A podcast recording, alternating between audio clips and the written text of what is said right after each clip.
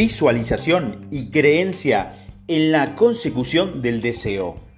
La fe es el elemento químico primordial de la mente. Cuando la fe se mezcla con el pensamiento, el subconsciente capta la vibración, la traduce en su equivalente espiritual y la transmite a la inteligencia universal, como es el caso de la plegaria. Las emociones de la fe, el amor y el sexo son las más poderosas entre las principales emociones positivas. Cuando se mezclan las tres, tiene el efecto de colorear el pensamiento de tal manera que éste alcanza el momento del subconsciente y allí se transforma en un equivalente espiritual, la forma singular que induce una respuesta de la inteligencia infinita. ¿Cómo acrecentar la fe? Tenemos un planteamiento que te ayudará a comprender mejor la importancia que el principio de autogestión asume en la transmutación del deseo en su equivalente físico o monetario. La fe es un estado mental que se puede inducir o crear con las afirmaciones y con las repetidas instrucciones al subconsciente a través del principio de la autosugestión. Como por ejemplo, considere el propósito por el que presumiblemente usted esté escuchando este audio.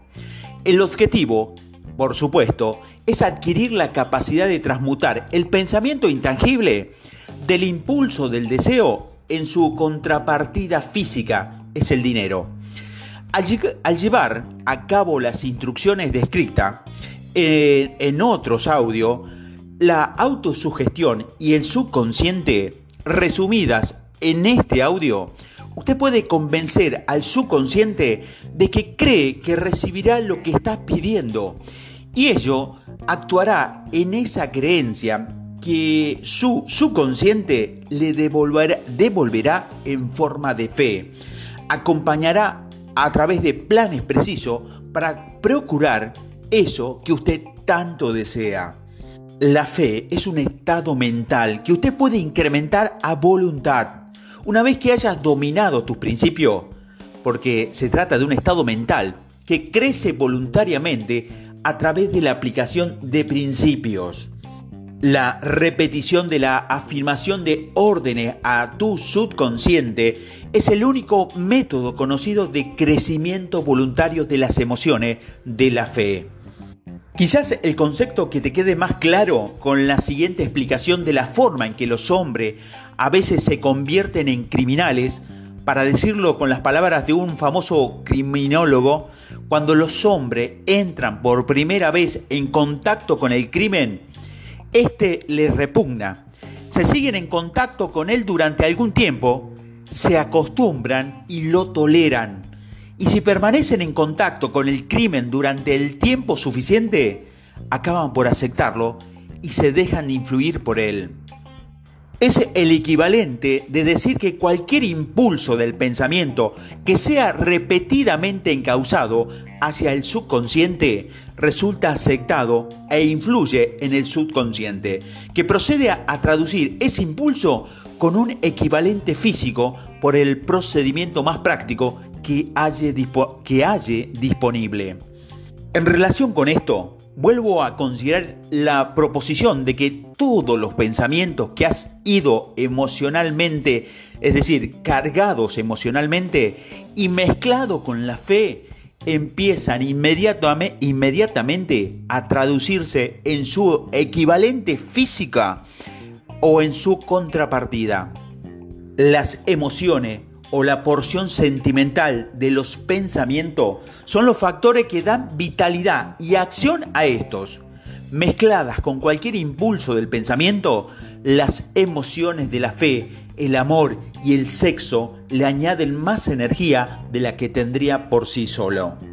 No solo los impulsos del pensamiento que se hayan mezclado con la fe, sino que las mezclas con cualquiera de las emociones positivas o de las negativas puede alcanzar el subconsciente e influir en él. Nadie está condenado a la mala suerte. A partir de esta afirmación, usted considerará que el subconsciente traducirá en su equivalente físico a un impulso del pensamiento de naturaleza negativa y destructiva con tanta facilidad como actuará con pensamientos de naturaleza positiva o constructiva. Esto explica el extraño fenómeno por qué millones de personas experimentan el denominado infortunio o conocido como la mala suerte. Hay millones de personas que se creen condenadas a la pobreza y al fracaso por culpa de algunas fuerzas extrañas que creen que no pueden controlar. Ellos son creadores de su propio infortunio a causa de esta creencia negativa que en su subconsciente adopta y traduce en su equivalente físico.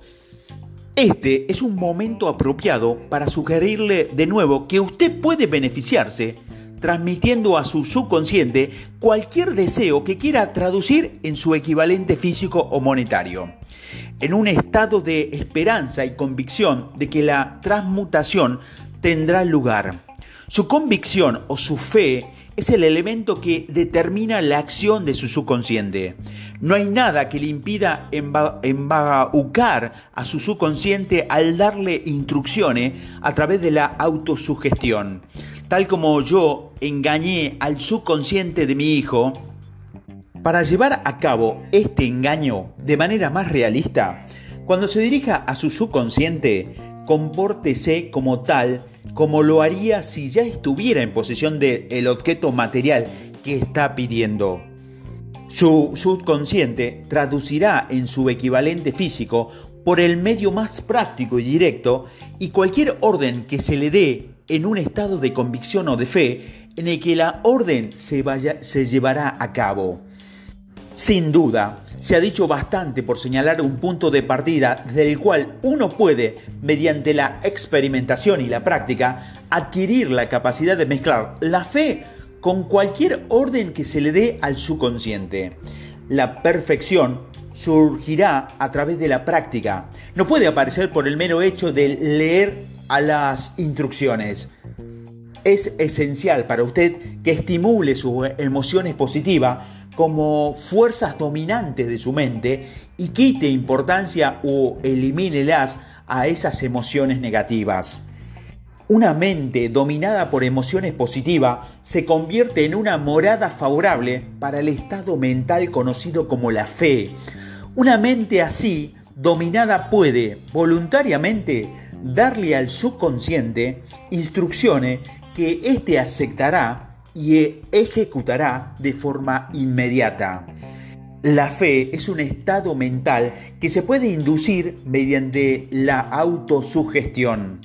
Durante todas las épocas, las religiones han exhortado a la humanidad en conflicto a tener fe en este o aquel dogma o aquel credo, pero no han logrado explicar a las multitudes cómo tener fe.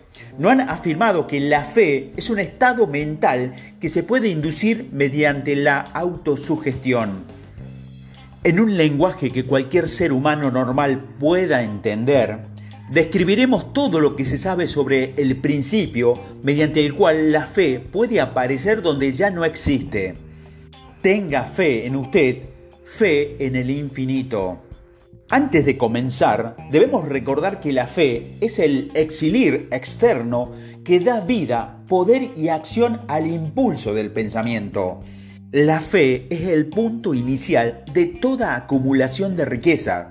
La fe es la base de todos los milagros y de todos los misterios que no se pueden analizar con los parámetros de la ciencia. La fe es el único antídoto conocido contra el fracaso.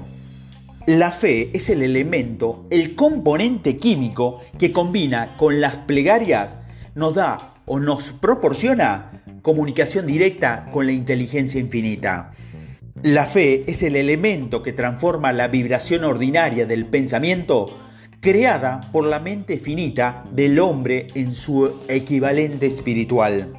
La fe es el único agente a través del cual el hombre puede dominar la fuerza de la inteligencia infinita y usarla.